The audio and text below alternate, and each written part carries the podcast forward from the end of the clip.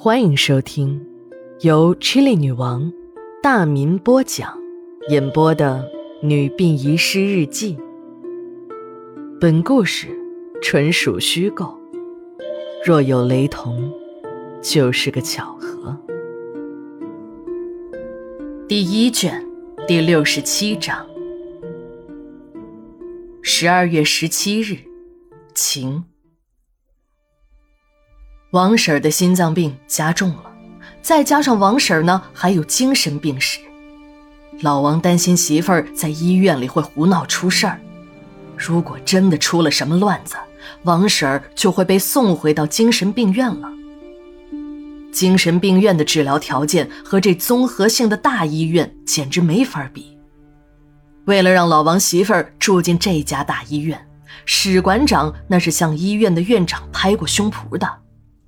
保证有人二十四小时的看护病人，绝对不会给医院添麻烦。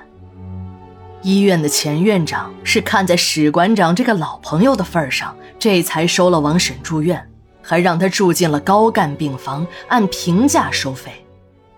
老王不敢掉以轻心啊，时刻的看守着老婆，但事情总是百密一疏。就在他去药局取药的功夫，这还是出了事儿。匆匆赶回的老王推开病房的门一看，媳妇儿不见了。老王的头嗡的一声就跑出了病房。刚到走廊，就听到隔壁病房有喊叫声。老王过去一看，一个老太太正在和自己的媳妇儿厮打，一个浑身都插着管子的老头正躺在病床上。老王一把拉过媳妇儿，一边不住的给人赔着不是。那个老太太和自己年纪差不多，但衣着气质都能看出来，人家才是真正的高干。站在一起，别人一眼就能看出自己是个冒牌货。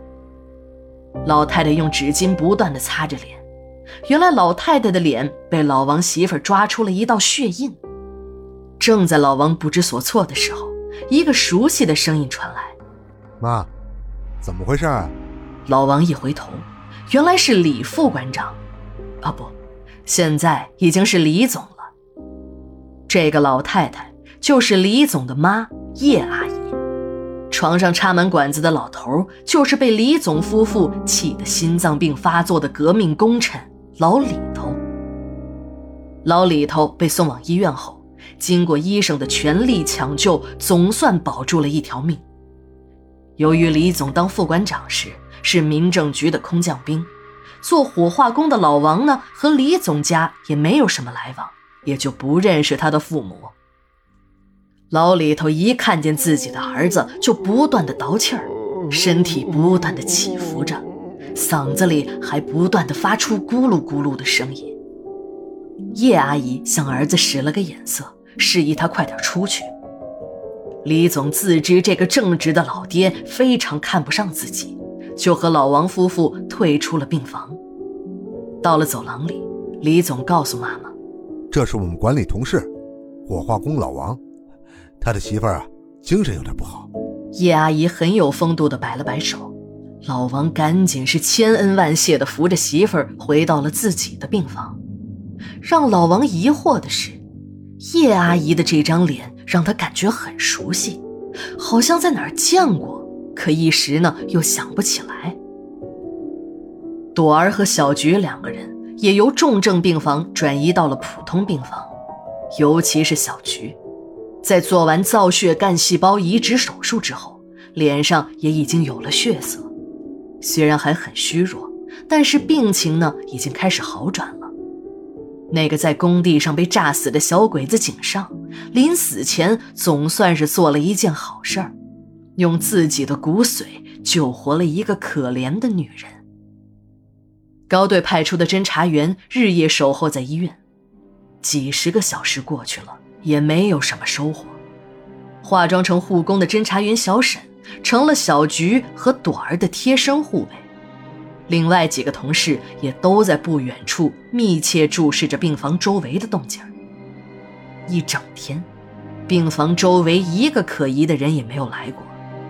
到了晚上，朵儿和小菊也已经睡着了。紧张了一天的小沈有点累了，就想倚在小菊的床头打个盹儿。正在迷迷糊糊中的小沈闻到了一股怪异的味道，他一睁眼就看见了摆放在床头的那束剑兰，那些大红的花瓣已经慢慢绽放，那怪异的香味正是他发出来的。小沈的朋友生病住院时，他也送过剑兰，那种味道他熟悉，和这个味道根本不搭边儿。小沈突然意识到了什么，抓起那束鲜花就向门外跑去。刚推开病房的门，就感到一阵天旋地转，一头栽倒在地上。十二月十八日，日记连载，明天继续。